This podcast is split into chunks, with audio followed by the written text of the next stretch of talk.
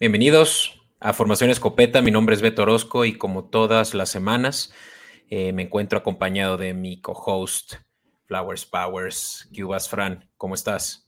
Muy bien, Beto, muy emocionado para hacer la previa del Super Bowl.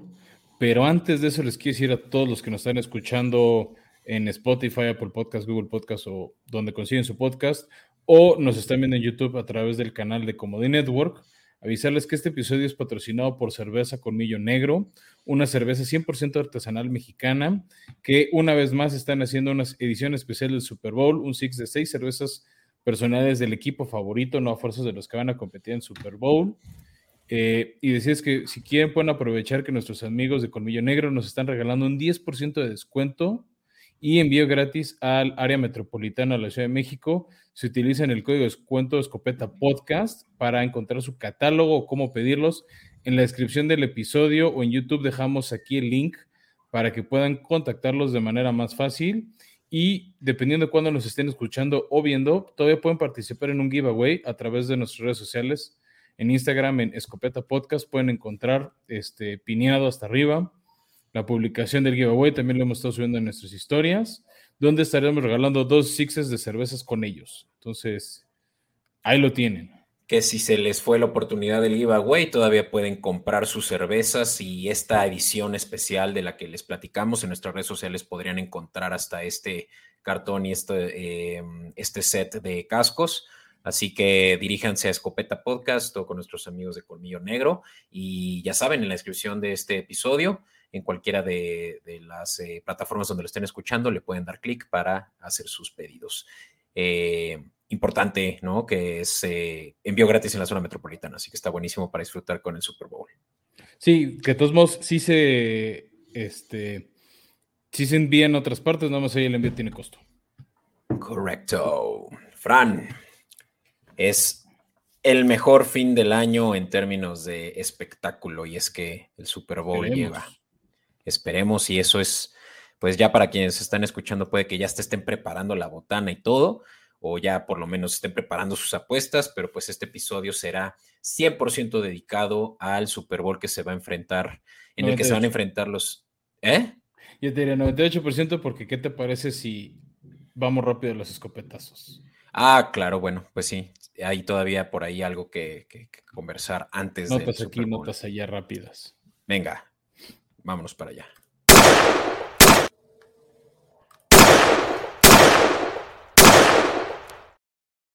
Y bueno, eh, ahí, perdón, a los que lo ven en YouTube, un doble tap en, los escopetazos. Este, quién sabe qué pasó. Eh, pero bueno, traemos ahí un par de notas, vamos a cubrirlas rápidas. Creo que la más relevante que les podemos contar primero que nada es que San Francisco, después de que perdieran a Demico Ryans, su Defensive Coordinator. Este, ya acaban de encontrar su reemplazo en Steve Wilkes, que eh, acaba de estar hasta hace unas semanas como el coach interino de Carolina y todo pintaba que no se iba a quedar en, el coach de estafeo eh, de Frank Reich. Ya lo, Beto lo, preveía, lo veía venir, de que seguramente no se quedaba. Y bueno, creo que sea un buen lugar porque algo me preocupaba que San Francisco Beto perdiera mucho punch con tanta salida de coordinadores y entrenadores. O sea, creo que eso era algo muy posible y creo que no, no va a haber, sí creo que va a haber una baja en San Francisco, creo que, eh, pero creo que es menos sustanciosa con la llegada de Wilkes. Sí, pues creo que hizo muy bien Shanahan el poder reemplazar a Robert Sala hace dos años con Demico Ryans, quien también ya salió por la puerta los dos años de estar también eh, teniendo una muy buena defensiva. Digamos que no hubo un eh, retroceso, ¿no? Por ese head eh, coaching defensivo que, les, pues que está rotando mucho, ¿no? Y la verdad es que Steve Wilkes hizo muy bien el trabajo con Panthers, al punto de que yo, yo creía que podía haber la posibilidad de que se quedara, pero pues sí, sí le dieron cuello, ¿no? Y San Francisco, pues se llevó un, head coach, eh, un coaching muy bueno en él. Sin duda.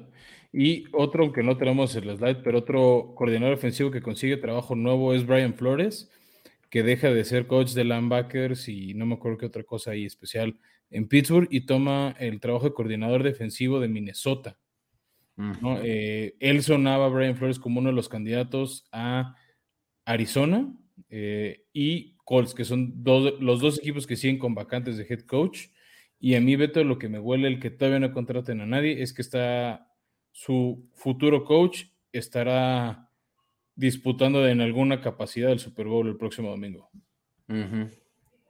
Sí, sí, también bien por Flores que pues hace un año estaba eh, todo el tema, ¿no? Legal que traía él con, eh, con Miami y pues tuvo una segunda oportunidad de, de defensive coach también en Steelers y lo hizo pues de maravilla, como también solía hacerlo eh, incluso en sus años en Pats, ¿no? Entonces, bien por él. Sí, y ya para cerrar escopetazos, AJ Green, este notable receptor de los Bengals, que tuvo pues, un paso muy amargo para su potencial en Arizona, se acaba, de anunciar su retiro. Eh, por ahí subimos la imagen, la publicación en nuestras redes sociales, este, por ahí. Pero bueno, creo, creo que es un talento interesante que se fue, que yo creo que si hubiera vivido en Arizona lo que vivió en Cincinnati, ahorita sería otro candidato al Salón de la Fama. Y creo que cómo se apagó su carrera lo va a evitar. Chido, sí, la verdad que un grande, pero que pasó desapercibido por muchos años, ¿no? O sea, creo que fue muy underdog en la liga eh, AJ Green y sus últimos años en, en Cardinals, pues pasó también muy desapercibido, pero una gran carrera y pues el mejor receptor de la franquicia de los Bengals hasta ahora, ¿no? Todavía falta ver. Yo creo que ya está el que va, el que va a reemplazar. Sí, sí. Bueno, lo, más importante que hizo J. Green es toda la lana que le hizo ganar a Andy Dalton, ¿no? Esos títulos divisionales que llegaba a Cincinnati y luego se iban en el primer partido contra Colts o contra Tejanos. En, medida llegaban por el talento de él. Sí, siempre fue un top, yo diría que por muchos años un top 3 eh, receptor muy bueno en fantasy también. Sí. Eh, en fin, vámonos ahora sí a lo que más nos atañe, Fran, ¿por qué no? Super Bowl. Vámonos a hablar del Super Bowl y para eso eh, pues pasemos a la cobertura. In tight coverage. Y sí, llegó el Super Domingo, el domingo que todo el mundo estaba esperando. Eh, llega un poquito amargo porque quiere decir que es el último partido relevante que veremos de NFL hasta agosto de 2023. Y ni siquiera relevante, relevante sería hasta septiembre, pero bueno, eh, esperemos un gran partido. Tenemos al sembrado número uno de la americana contra el sembrado número uno de la nacional. Y no es la primera vez, Beto, que veremos sembrado uno contra sembrado uno. Ya se ha dado en muchas ocasiones. Eh, de hecho, esta es la ocasión número 14 que esto sucede. Sí, la última vez fue en el Super Bowl 52, donde también los Eagles llegaron como primer sembrado, aunque no eran favoritos. No, o sea, los Eagles de, hace cinco años eh, venían lesionados de coreback, por lo mismo que Nick Foles fue el, el, coreback titular. El superhéroe al final, bueno, sí, o sea, eh, ya, ya, sabemos qué pasó después del Philly Special, el resto es historia, pero los Eagles llegaron como underdogs y ganaron y con todo y que fueron el primer sembrado contra los Pats. Eh, antes de eso, el Super Bowl 50. ¿Qué te decir? Ahí Philly, o sea, además de esa lesión, pues Patriotas venía de ese Super Bowl 51 donde dieron la vuelta al 28-3. Eh, Brady seguía en buen momento. De hecho, un año después volverían a ganar el Super Bowl. O sea. Contra los Rams, sí. Creo, que se entendía por qué Filadelfia y más que Nick Foles parecía víctima contra esos Pats. Sí. Y pues también los Broncos, ¿no? Fueron primera, primer sembrado en esa última eh, temporada de Peyton Manning en el 2016, en donde se enfrentaron contra el MVP Cam Newton, ¿no? Una basura de juego ese. Ese fue, sí, una, un, sí, un 24-10.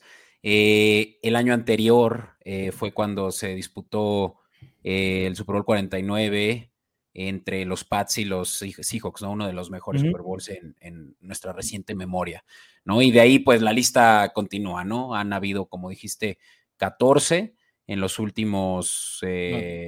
14 contando este, ¿no? 14 contando este, sí, en, la historia del Super Bowl, pero pues sí, sí son los mejores, la verdad, Chiefs e Eagles, ¿no? Y, y, ¿por qué no hablamos, Fran? ¿Qué te parece de, las posiciones principales, incluyendo incluso la de, la de head coach y cómo se compara una con la otra entre estos dos equipos? Sí, eh, dos equipos dijimos, no, Beto, muy parejos. En temas de cocheo está muy diferente. Antes de entrar como los estadísticos que los que nos acompañan en, YouTube lo pueden ver, eh, Andy Reid dirigió muchos años a, Filadelfia, si es que la gente no se acordaba. De hecho, los llevó a un Super Bowl que perdieron contra Patriotas de Tom Brady, para que vean hace cuánto tiempo estaba Tom Brady en la liga, y, al igual que Andy Reid. Si mal no recuerdo, estuvo 13 años, de 1999 a 2012 más o menos. ¿no? Perdieron ese Super Bowl 24-21 contra los Pats. Y de ahí, cuando sale Filadelfia, de ya todo un ciclo súper largo, muy exitoso a mi gusto, tal vez no con el máximo éxito que era ganar el Vince Lombardi, pero la trayendo mucho valor a la franquicia, haciendo cosas muy relevantes a la franquicia. Se cierra el ciclo y se va. Y luego, luego llegó a Kansas City. Y Nick Sirianni estaba en ese equipo de Kansas City como entrenador de receptores. Sí pero no es retenido por Andy Reid, lo cual ya admitió en las conferencias previas de Super Bowl que sí le dejó esa como espinita clavada.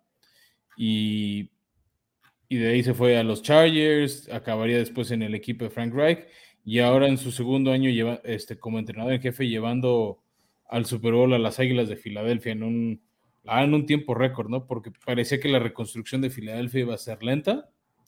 Llega con un récord de 23-11 con el equipo, 2-1 en playoffs. El año pasado tuvo derrota fea contra Tampa Bay.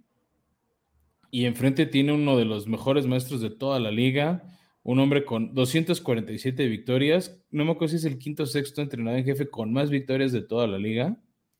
Un récord en playoffs de 21 y 6. Ahí te habla también del mal rato que vivió con Philadelphia Andy Reid. Cuatro apariciones en Super Bowl, este es su número cuarta, y ya un anillo que lo ganó precisamente con Kansas City contra San Francisco hace muy pocos años.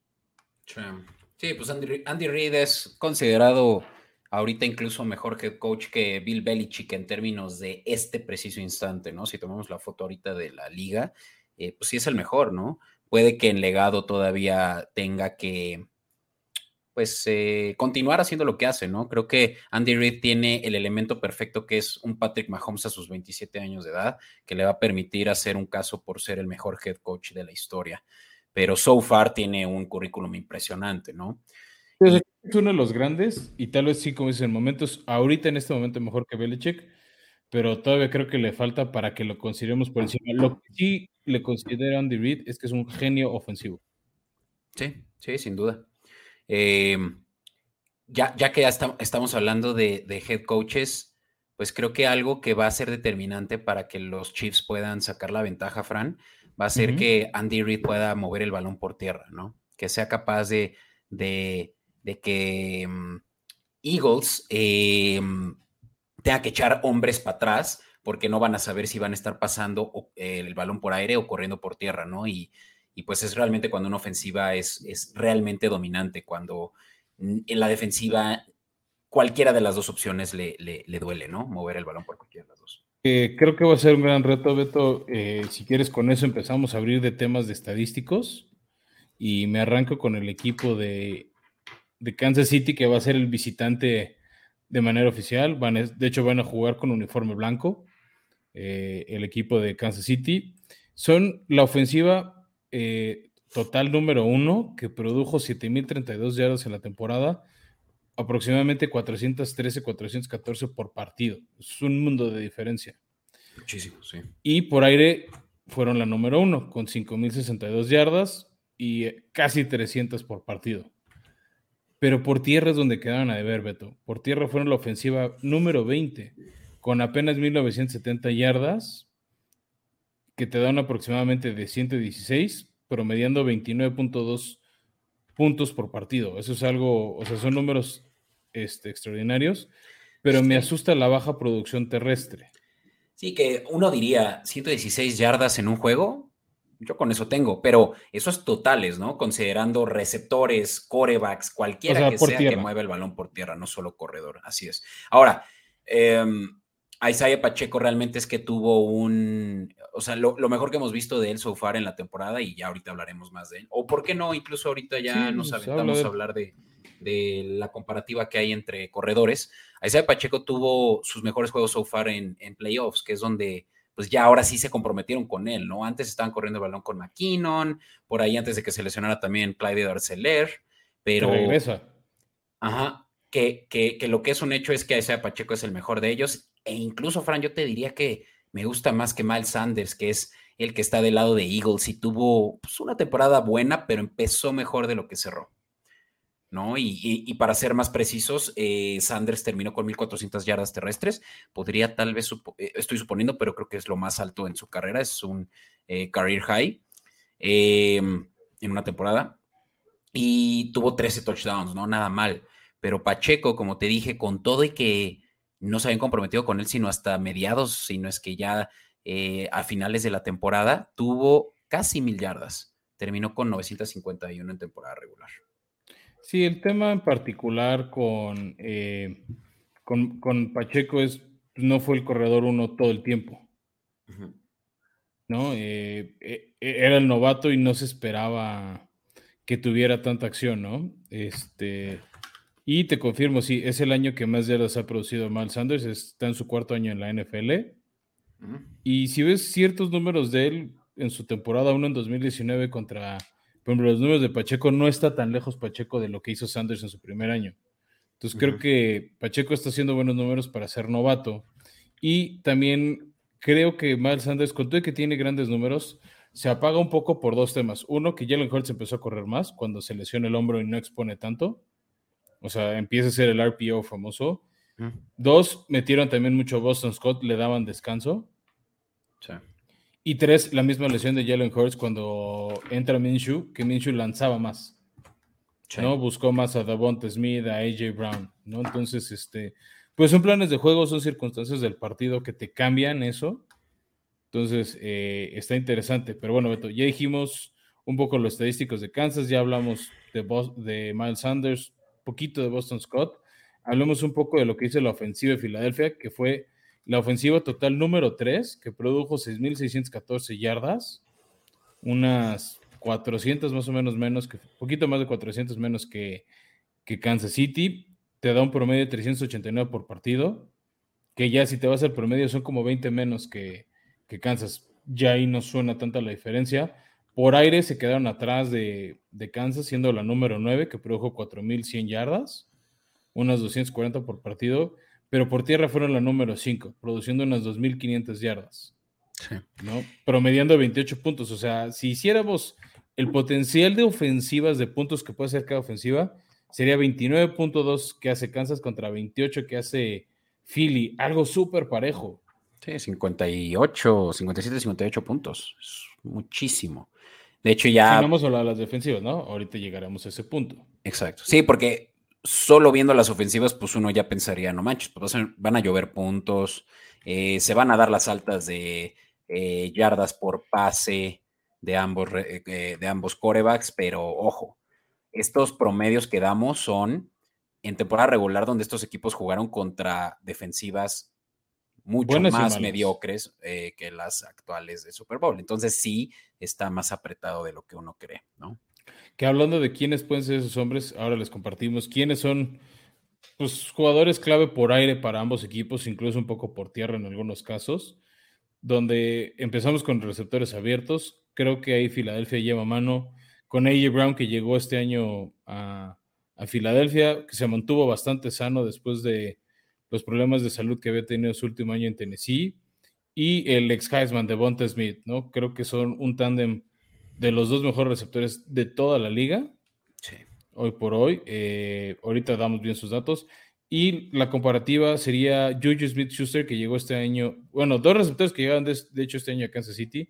Juju Smith Schuster, que llegó de Pittsburgh. Y Marqués Valdez Calding, que llegó de Green Bay.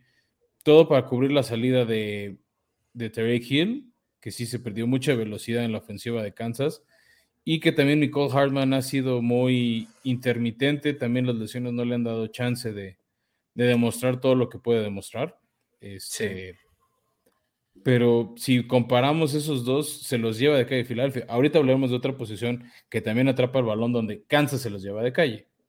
Exactamente, ¿no? Pero si quieres muy rápido para justificar muy bien ese argumento que es un hecho, ¿no? Que los receptores de Filadelfia son mejores que los de eh, Kansas. Está en el hecho de que estos dos eh, receptores, tanto Brown como eh, Smith, ambos rompieron la marca de las mil yardas en una temporada, ¿no?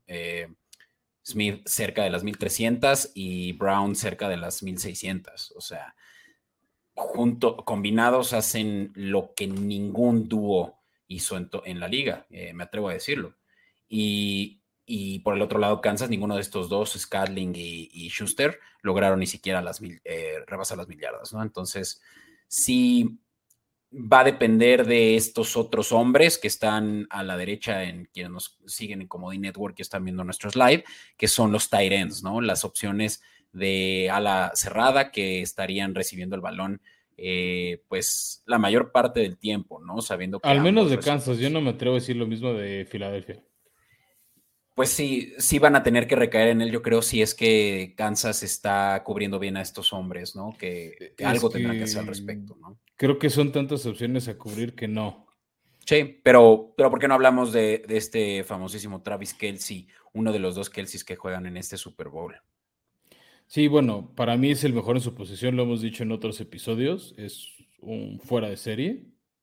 Este es el arma a ir, ¿no? O sea, sus, este, sus números los pueden ver aquí, son comparables al, de un receptor, o sea, 1514 yardas contra las 1546 de AJ Brown, el mejor receptor de Filadelfia, ¿no? O sea, promedio tantito menos, AJ Brown promedio 81 por partido, Travis Kelsey 79 y se lleva todos estos de calle en touchdown con 15, ¿no? Que ahí es, creo, otra de las cosas donde es más peligroso Kelsey, en la zona roja. Creo que es casi siempre la primer, al primer jugador que voltea a ver eh, Patrick Mahomes cuando están en esa zona, en las últimas 20, 25 yardas para anotar. Ejemplo, esa jugada en cuarta contra Cincinnati, que tenían que ir como por cuarta y tres, cuarta y cuatro, y vio a Kelsey solo en la zona de anotación y mejor se la lanzó para allá. Sí. ¿no? Y del otro lado, Filadelfia tiene un Dallas Goddard que está cubriendo el hueco que dejó Zach que lo ha hecho pues, de manera competente. O sea, para un tight end, 780 yardas, dos, promediando 12 yardas por recepción, es un buen número. O sea, de hecho, promedia más yardas por recepción que Travis Kelsey. El tema es que Travis Kelsey luego, lo taclean o tratan de cubrirlo eh, a doble jugador y a Dallas Goddard no. Sí. Sí, Goddard yo creo que hace la chamba. Eh, pero pues tú lo dijiste, ¿no? Creo que más bien se va a tratar de AJ Brown versus eh, Travis Kelsey. Eh, no olvidemos que Travis Kelsey tuvo un partido en el que hizo cuatro touchdowns en la temporada regular contra los Raiders. Eh, o sea, Kelsey definitivamente va a recibir el balón por, por, aire hasta en más de 10 ocasiones. Es el, over-under de, de, cantidad de recepciones para Kelsey, que es muchísimo. Viendo que tiene 11.6 yardas por recepción, eso ya solito acredita más de 100 yardas, ¿no? Así que va a ser definitivamente eh, vital que para que Kansas gane, que él sí tenga mucha, mucho involucramiento en la ofensiva. El juego de su vida, casi, casi. Pues sí, así es. O uno de los mejores juegos de su vida. Que por cierto, e, él mismo dijo, ¿no? Eh, que daría, o sea, va a dar todo en el campo con tal de ganar este juego. Eh, se, ha, se, ha, hecho muy mediático el hecho de que su hermano Jason Kelsey también juega el Super Bowl como liniero ofensivo de Eagles. A ver, Beto, tengo una pregunta que escuché que les hicieron en Media Road, tanto Andy Reid, a Nick Siriani, a Mahomes, a Jalen Hurts, etc. ¿Is this a must win game? Pues sí, ¿no?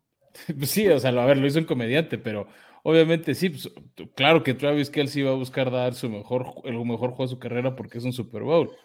Pues claro. Ya hablando, ya para cerrar un poco las ofensivas, hablemos de los dos hombres importantes. Los dos van a competir este jueves 9 de febrero por el premio MVP eh, del año. Yo creo que se lo va a llevar Patrick Mahomes. Y del otro lado también tenemos a Jalen Hurts, que está nominado al MVP y al jugador ofensivo del año, que creo que se lo podría llevar. Para mi gusto se lo debería llevar Justin Jefferson, pero no me sorprendería que Jalen Hurts se lo lleve. Eh, ambos llegan con buena marca eh, en, este, en playoffs, con 16 este, 16-3, 16-1.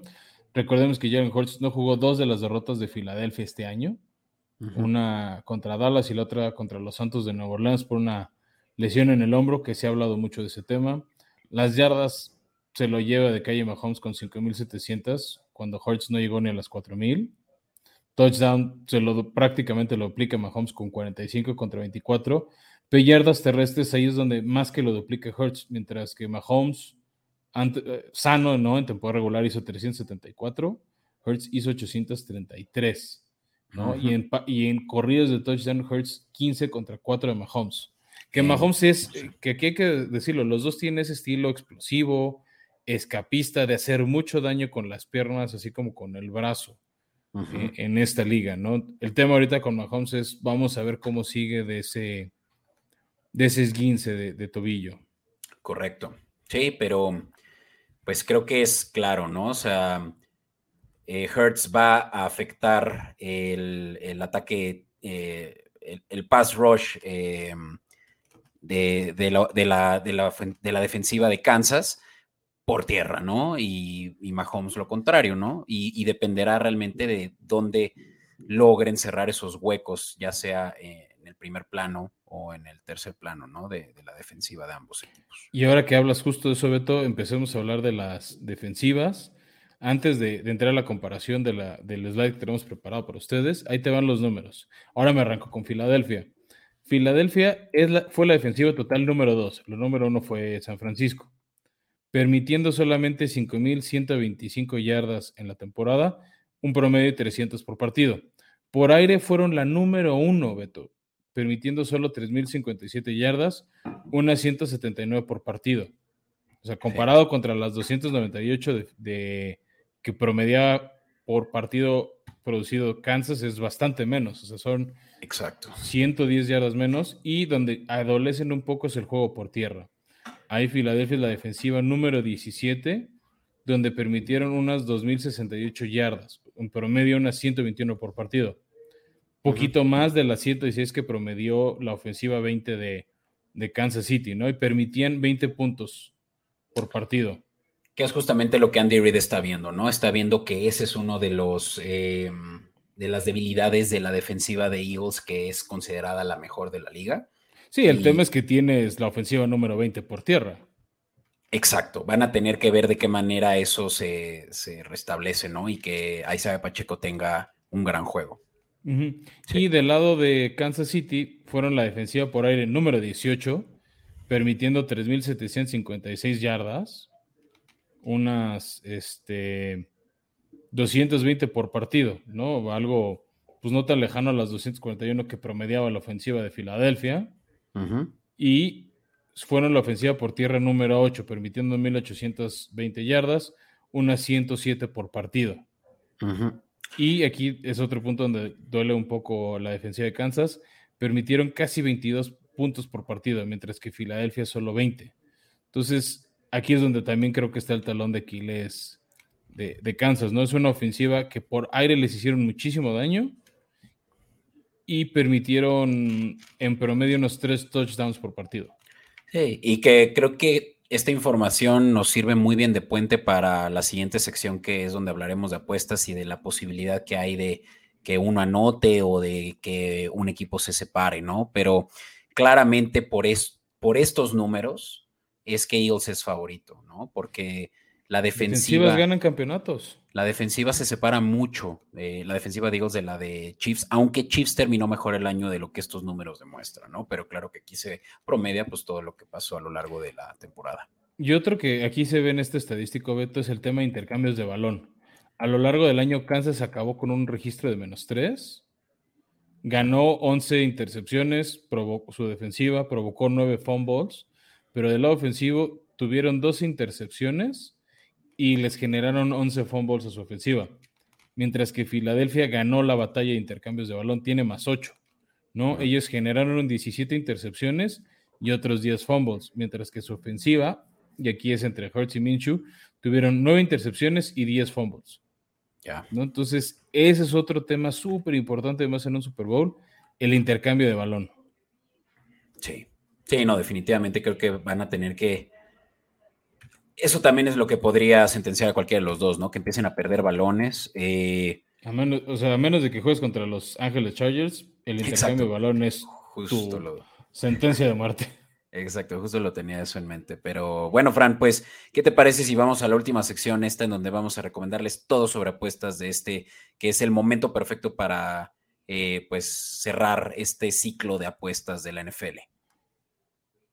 Yeah, fourth and a foot. And a mishandle on the snap. Allen picks it up and he's still going. Y bueno, el Super Domingo, obviamente, y más en Comedy Network, tiene que ser de super apuestas. Les traemos varias y de una vez les adelantamos, traemos apuestas normales, apuestas especiales, porque en el Super Bowl hay, hay especiales. Les vamos a comentar unas que no les vamos a recomendar, pero que sepan que existen. Sí. Y traemos las de riesgo. Nuestras favoritas, así es.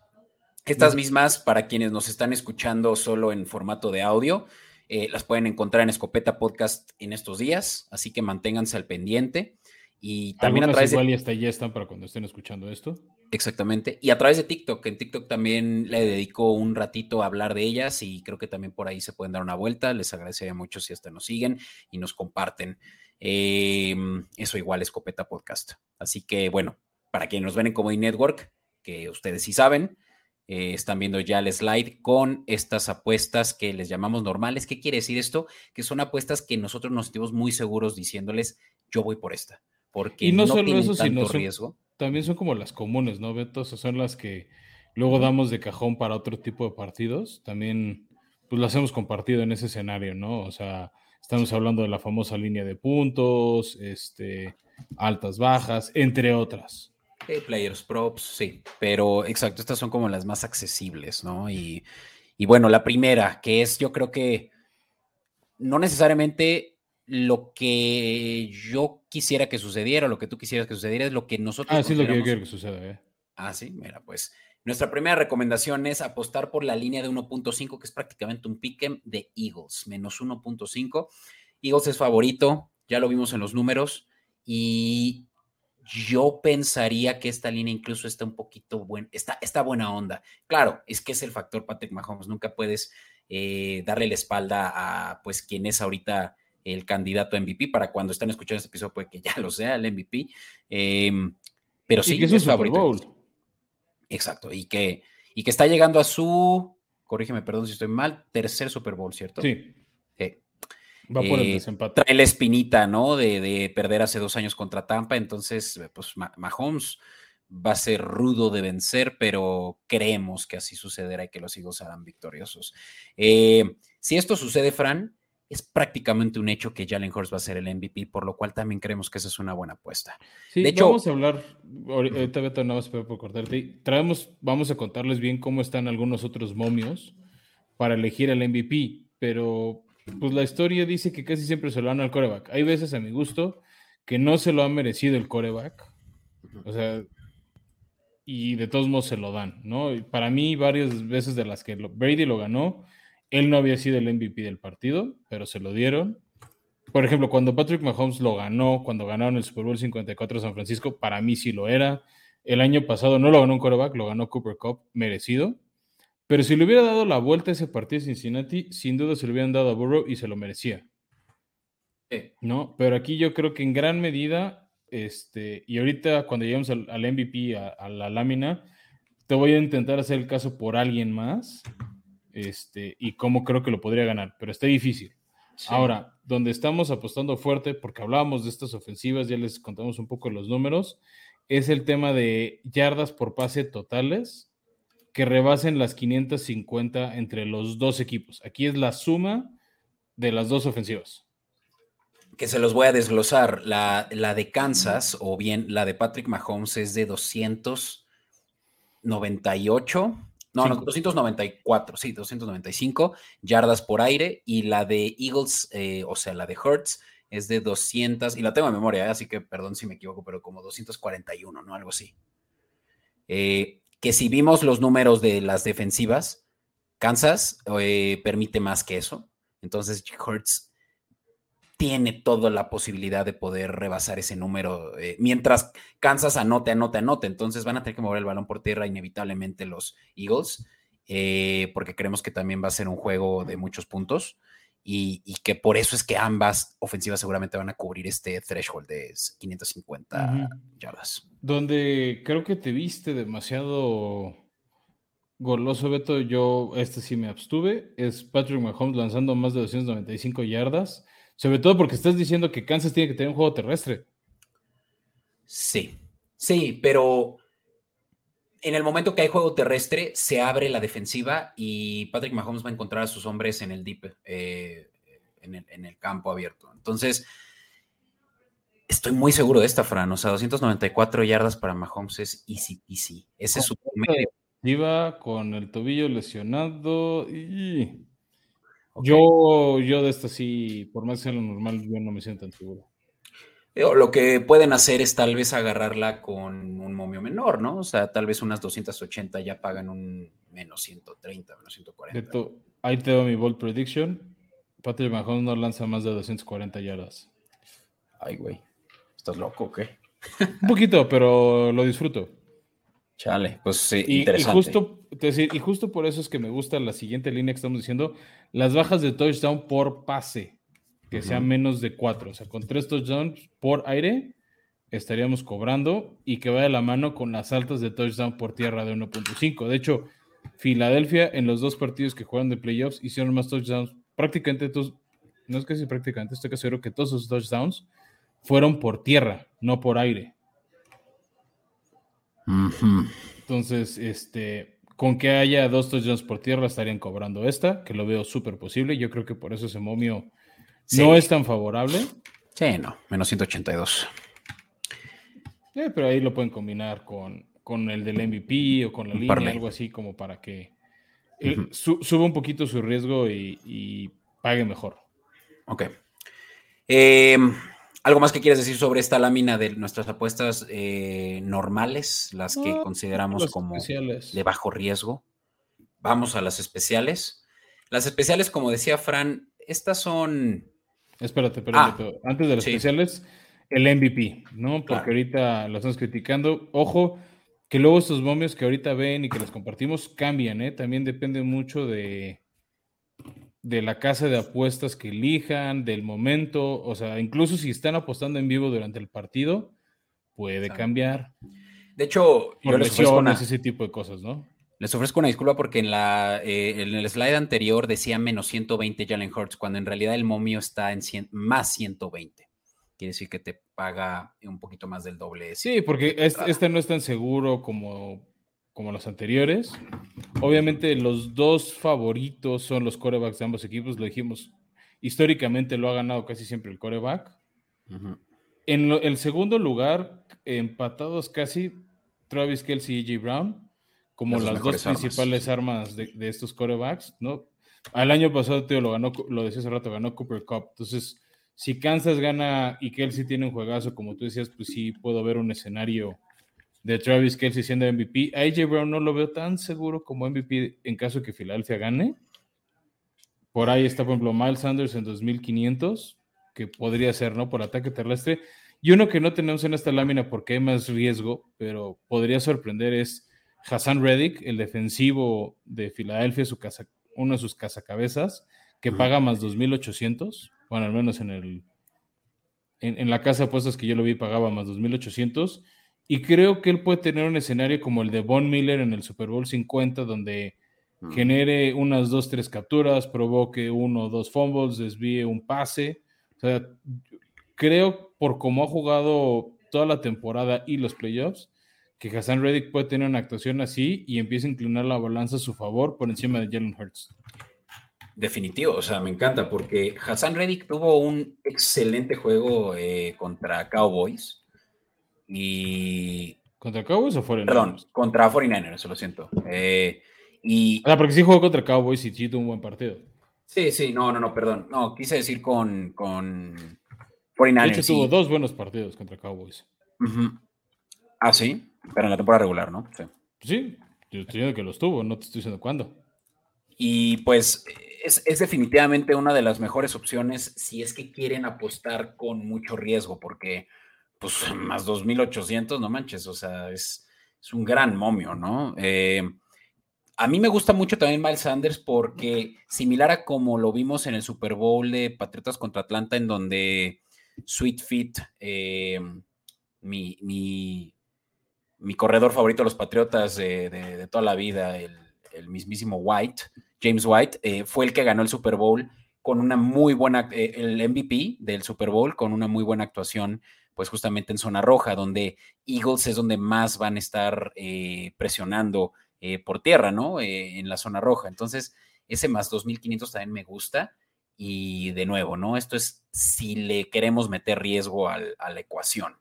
Que no sé si quieres mencionar algo más de los MVPs, Fran, pero si no, antes de ir a las de riesgo, que es lo que seguramente todo el mundo está esperando, ansiosos, hablemos de las especiales, estas que son como las apuestas eh, más enfocadas como al espectáculo. Más al espectáculo que son luego un poquito exclusivas del Super Bowl, ¿no? Este, que no vas a ver en otros partidos que las puedas apostar. Son, por así decirle, las locas. Entonces, la primera es que el primer desafío lo pierde el entrenador que lo lance. Que ojo, si esta apuesta no hay, no hay desafío, pues se declara nula y te regresan tu dinero. En caso de que no haya retos, si la metiste, que aquí estamos diciendo que se mantiene la jugada y el criterio de los árbitros, paga más 100. Sí, o sea, lo doble. Es, un. Eh, pues es un heads or, tails, casi, casi, ¿no? Un volado esto. Eh, eh, pero pues está, está buena porque creo que en este momento sí, ahorita porque ni sabemos qué van a reclamar o qué retarían. Sí, pero creo que con la presión, eh, ya sabes que pues cuando se decide eh, revisar la jugada es porque pues allá arriba, como dicen, la vieron detenidamente y vieron que existe la posibilidad de que, de que lo ganen. a veces se la juegan, imagínate que un Davonte Smith en una buena atrapada vuelve a hacer lo mismo que hizo contra 49ers, de fórmense, fórmense puede que no sea recepción y nada más sea para fintar y se la compran de Reed. Ya. O sea. Sí, es, es que van a jugar justamente a, hacer hasta. Eh, Yo lo haría, ¿eh? Yo, si soy Nick Siriani o el coordinador ofensivo de Filadelfia, yo le diría a Devonta en una atrapada que estés seguro que sí la atrapaste. O sea, se tiene que ver un escenario muy, muy parecido díganles que se formen rápido a ver si caen y gastan un castigo. Sí, no, es que van, van a agotar todas las posibilidades para que Andy Reid, que tiene muchas herramientas, eh, pues sí se, vea, eh, eh, pues sí se vea, se, vea en posición de riesgo, ¿no? Pero bueno. Que Andy Reid es de esos coaches, Beto, que tiene mala historia retando jugadas. Sí, sí, sí. Oye, Fran, hablemos de una que está, te voy a decir por qué me gusta, eh, la selección que pusimos, la del sabor del Gatorade. O sea, ¿te gusta por el sabor? ¿Es tu sabor favorito de Gatorade? Ah, no. Bueno, también me gusta. No sé si es mi favorito, pero, pero es que creo que es el, color que va a traer cualquiera de los dos que gane.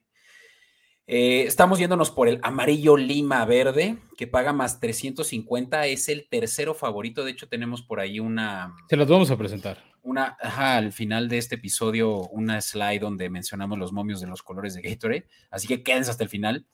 Eh, en los últimos eh, ocho años, eh, pues han habido de, muchos colores y sabores, ¿no? Pero el que se ha repetido mucho, de hecho no voy a decir ocho años, los últimos cuatro años, tres han sido el, famoso este azulito como color agua. y por eso es que este es uno de los favoritos, el azul agua, pero eh, algo, algo que he notado es que este color lo utilizan sobre todo eh, los equipos que juegan del lado de la nacional eh, y ganan. Pues, Ahí te va algo chistoso, Beto, que va a matarte lo que acabas de decir. ¿Qué? Cuando ganaron el Super Bowl en 2017, las Águilas de Filadelfia. Adivina qué color fue. Fue amarillo. Es que es eso y también los lo Patriotas que, que son de la americana fue con azul, así que. Ah, no, esto no, te digo que siempre suceda, pero los últimos tres años así fue, ¿no? Con las victorias de los equipos de la Nacional de Tampa, eh, Rams, eh, y bueno, hace tres sí fue Patrick Mahomes, ¿no? Pero hasta en esa ocasión, ah, no, es en esa ocasión fue naranja. fue naranja. Y por eso es que es el favorito, porque naranja históricamente es el que más veces eh, se ha usado, ¿no? Pero, insisto, el lima verde me gusta porque los Eagles fue cuando ganaron el Super Bowl 52 eh, el que le aventaron a um, Doug Peterson y, la última vez que lo vimos, ¿no? El, Lima Verde. Y, no sé, tengo la, tengo la sensación de que como va a ganar Eagles, va a ser el color nuevamente de, del que le van a tirar al, head coach. Pero bueno, ya me clavé mucho en Gatorade. Hablemos de... Parece que nos patrocinan ellos y no Colmillo Negro. ¿Verdad? Sí. Duración del himno nacional, Fran, esta es eh, una que también se usa mucho y la verdad ni me gusta mucho, pero solo decir que estamos inclinados por el menos de dos minutos con dos segundos. que no suele pasar. No, suele pasar, pero el año pasado sí sucedió. Sí, por eso, o sea, digo, en general la tendencia es que no, porque le entra el espíritu luego a los cantantes, ya ves que empiezan, ojo secan, you see, este, y les da por extender vocales y demostrar sus capacidades este, de sostener notas y alargarlas. Entonces suelen extenderse, pero tratan de ser hasta cierto punto respetuosos y pues sí, está de menos, ¿no? Tiene un poquito de riesgo ahí, porque es así cronometrado, dos minutos, dos segundos, pero, pero adelante. algo, te va una que me fascina, Beto. Algo nada más para que, para que la gente se sienta convencido de esta apuesta. El que lo canta, que es Chris Stapleton, eh, promedia, porque lo ha tocado antes, eh, 1.55 minutos. Entonces todavía tiene 7 segundos de más ahí eh, en el back pocket.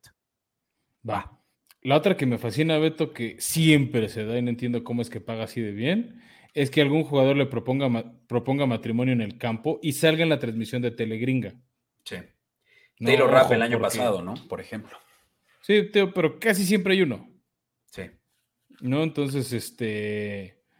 Pues es casi una apuesta segura. O sea, esta no sé cómo está en especiales y no en normales. Paga pero bien, más 300. Pero bueno, esa es este, nuestra recomendación. Y bueno, avanzamos. Luego, ya lo hemos dicho, Rihanna va a ser el show del medio tiempo. Es la primera vez en cinco años que da un show en vivo. Este, de hecho, hubo un poco de polémica porque ella fue de las grandes eh, apoyadoras de Colin Kaepernick con todo el tema de su lucha racial y rodilla al piso. Este, entonces, yo creo que algo negoció, habló con la NFL para estar en este escenario. Y ahorita, Beto, para los cineastas o cinéfilos, está nominada al Oscar por la canción de la película Black Panther, Lift Me Up. Entonces yo creo que va a aprovechar, le va a hacer un poco de ruido y promoción a su canción nominada y es con la que va a abrir el show. Me gusta mucho. otro éxito. Sí, porque tiene eh, la que mejor paga creo que es, em, ay, no soy muy fan de Rihanna, pero una de las más famosas. Luego está Umbrella. O sea, Lift Me Up es como la sexta opción y paga justamente por eso así, más 650. Esta me gusta mucho, Fran. O sea, es el regreso de Rihanna. Ha estado fuera de los escenarios, creo que en más de cuatro años. Cinco, te acabo de decir. Ah, perdón. Y, y pues qué mejor que regresar con lo que está regresando, ¿no? Sí, eh, la, otra que puede sonar que es un sencillo fuerte que trae, no tenemos el momio aquí, pero puede ser su plan B, uno que se llama Stay. Stay. Ah, sí. Que es otro de, de, los hits que trae este, en el momento. Entonces, pues, y están haciendo promoción de la NFL con esa canción, sí. Exacto, o sea, por eso puede ser la... Me sorprende que no es la que menos paga. Ya. No, pero bueno.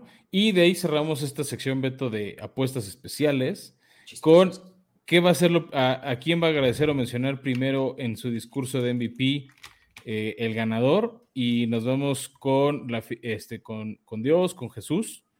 a eh, mencionar a Dios, a Jesús, sí. Y aquí me voy, o sea, Mahomes cuando ganó lo dijo, eh, hace dos semanas cuando ganaron el, este, el George Halas Trophy, las Águilas de Filadelfia, Jalen Hurts fue lo primero que dijo. Y es algo muy común en varios jugadores. También por ahí en, otros de los criterios está a sus entrenadores, a su mamá, a su familia, a sus compañeros de equipo, a la ciudad. Este, pero estos jugadores suelen ser algo de votos y nos estamos apostando fuerte a, a que eso les va a brincar, porque aparte es algo como quedar bien, muy gringo. Sí, además piensa que como los corebacks son los que potencialmente van a ganar este, este premio, cualquiera de los dos, y los dos vienen tocados, lesionados, pues también le tienen que agradecer a una divinidad el que tuvieron la posibilidad física de jugar. Entonces, esta me gusta mucho, más 350. Perfecto, Beto. Pues ahí está. Y ahora avanzamos con las de riesgo las que tienen esa flamita en, la lámina, que la pueden encontrar, como les dijo Beto, en Instagram o en Twitter, Escopeta Podcast o en TikTok. Entonces, eh, la primera riesgo es que el Super Bowl se decida exactamente por tres puntos. Da igual si es 27-24, si es 30-27, 33-30, se tiene que decidir por un gol de campo. Si usted se inclina, por ejemplo, que Kansas City gana este partido, yo, yo les diría, esta puede ser un complemento Además de que paga muy bien, paga más 375. Me sorprende lo bien que paga. O sea, esto es muy posible en el escenario en el que eh, uno de los dos quiere empatar y no lo logra con la patada de tres puntos y se terminó decidiendo por tres, ¿no? Sí, sí, o sea, es un yo no me fío de este, yo creo que Filadelfia va a ganar por reverenda putiza, pero, pero se ahí está la recomendación. Luego, otra eh, que también por les recomendamos es, este es bastante riesgo, pero bueno, por eso lo estamos poniendo aquí, es que la primera recepción de Kansas City la haga Marqués Valdez Calding, que paga más 600. Si se quiere ir un poquito más seguro, Travis Kelsey paga más 220. Entonces, este, pues ahí pueden eh, comprarla si así lo desean, esa línea. Este, pues digo, pues este es de riesgo, este es pensar a quién va a lanzar ese primer pase. Más bien, ¿quién va a atrapar ese primer pase? Porque no quiere decir que en el primer pase, sino es el primer pase atrapado. Que, puede ser Mahomes, además, ¿no? No. Primera recepción de Kansas City. Ah, de Kansas City. Sí, exacto. Sí, o sea. O sea, técnicamente va a ser Mahomes, pero. Sí, sí. En el supuesto de que eh, Eagles tiene la primera ofensiva, esta todavía va a estar viva hasta Primer recepción. Es más, pueden tener tres ofensivas de tres y fuera, de pase incompleto de corridas, mm, y que cobres esta hasta el segundo cuarto. Es primer recepción hecha. Esta me gusta. O sea, Hartman creo que no va a jugar, ¿no? Entonces todo se resume a que va a ser eh, o Kaderius Tony o Asada Pacheco, que not, not, likely porque ellos no son la el primer read de Mahomes. No, o, que te lo puedo robar es Kelsey. Exacto, Kelsey o Schuster. Yo diría que Schuster puede también ser. Schuster pagaba igualito a Marqués Valdés Calde. Ya. Y, paga muy bien, ¿sabes? O sea, tienes entre tres opciones lo que debería ser un momio aproximadamente 200 y es más 600. Este es un regalo, un regalo de formación escopeta para nuestra audiencia. Y hablando de regalos, Beto, ahí te va otro. Este es como una apuesta parlay, pero la puedes comprar así solita. Es que Jalen Hurts anote un touchdown, probablemente por tierra. Técnicamente, si hay un Philly special, ya la atrapa cuenta. Ok. O sea, por touch, o sea, es por recepción o por corrida de, de Jalen Hurts. Y que Filadelfia gana el partido, ¿no? O sea, aquí es, si tú crees que estas dos combinaciones se dan, que Jalen Hurts sea el anota, eh, anote un touchdown en el partido y Filadelfia gane. ¿no? De hecho, hay este prop con varios jugadores y también aquí traemos con el mismo riesgo, si es que crees que Kansas City va a ganar, con Travis Kelsey. Que Travis Kelsey anote un touchdown es casi un dado. O sea, esa apuesta es un hecho prácticamente. Y al mismo tiempo, Kansas City tiene que ganar el partido. El touchdown puede ser en cualquier momento del partido, mientras sea ese jugador. La, la condición importante es que su equipo gane. Y ahí te va para que la gente se sienta segurísima de esta apuesta y ya vayan directo a apostarla en su casa de apuestas favorita. Fran, en los últimos cuatro juegos, y eso incluye eh, juegos todavía de temporada regular, ajá, eh, Jalen Hurts anotó por tierra cinco touchdowns, o sea, más de un touchdown por juego. O sea, tienen una posibilidad muy amplia, porque también en playoffs lo logró hacer, eh, de anotar un touchdown terrestre. Sí, aquí nada más, ojo, pues estás apostando también al ganador. Entonces, si metes una, pues la otra va a anular. Sí. Y pues le recomendamos que esta, si no la logran hacer parlay, porque luego las casas de apuestas son medio canijas y no te dejan hacer parlays por algo que sí te deberían dejar. Esta también la, eh, la ofrecen como un combo. Esta la ofrecen así, solita, Beto. O sea, así solita. te digo, esta no busquen hacerla parlay, esta sí te la venden solita. Exactamente, y paga más 270. Similar a como paga Kansas City. Bueno, el caso de que Kansas City gane y que Kelsey anote touchdown por medio de una recepción, por medio de una corrida, como quieras y mandes. Que también es pues, un, escenario muy alto, ya les decíamos que Kelsey es la primera opción de, Mahomes, rompió el récord de touchdowns en su carrera eh, esta temporada, tuvo un, juego de cuatro touchdowns, o sea, la posibilidad de que Kelsey anote es muy alta. No, Kelsey va a anotar. Sí, el momio debe estar pagando menos 150, yo creo. Sí, aquí más bien estás comprando de que Kansas sí gane el partido. Exacto, que ahorita el money line está como en más 105, pero con esto el momio ya está en 290, está excelente. O sea, alguien que apueste al momio de money line y no apueste esta, yo digo que está perdiendo dinero. Por eso, bien fácil. ¿Crees que Kansas va a ganar? Mete la de Kelsey. ¿Crees que va a ganar Filadelfia? Mete la de Hurts. Exactamente, exactamente. No, no le apuesten al Money Line solito porque esto tiene mucho no más paga valor. también. Correcto. Oye, Y bueno, eh, con eso avanzamos, Beto. Esta es 100% tuya. Yo ya te dije que no creo que va a suceder, pero bueno, es que cualquier coreback, o sea, cualquiera de los dos, bueno, incluso cuatro, contando a los banca, va a tener más de 400 yardas por aire. Y paga 6 a 1, Fran. Pero Teo, yo creo que con la defensiva de ambos equipos y que va a ser un poquito más terrestre el partido, no se va a dar. O sea, por Oh. eso está en la sección de riesgo.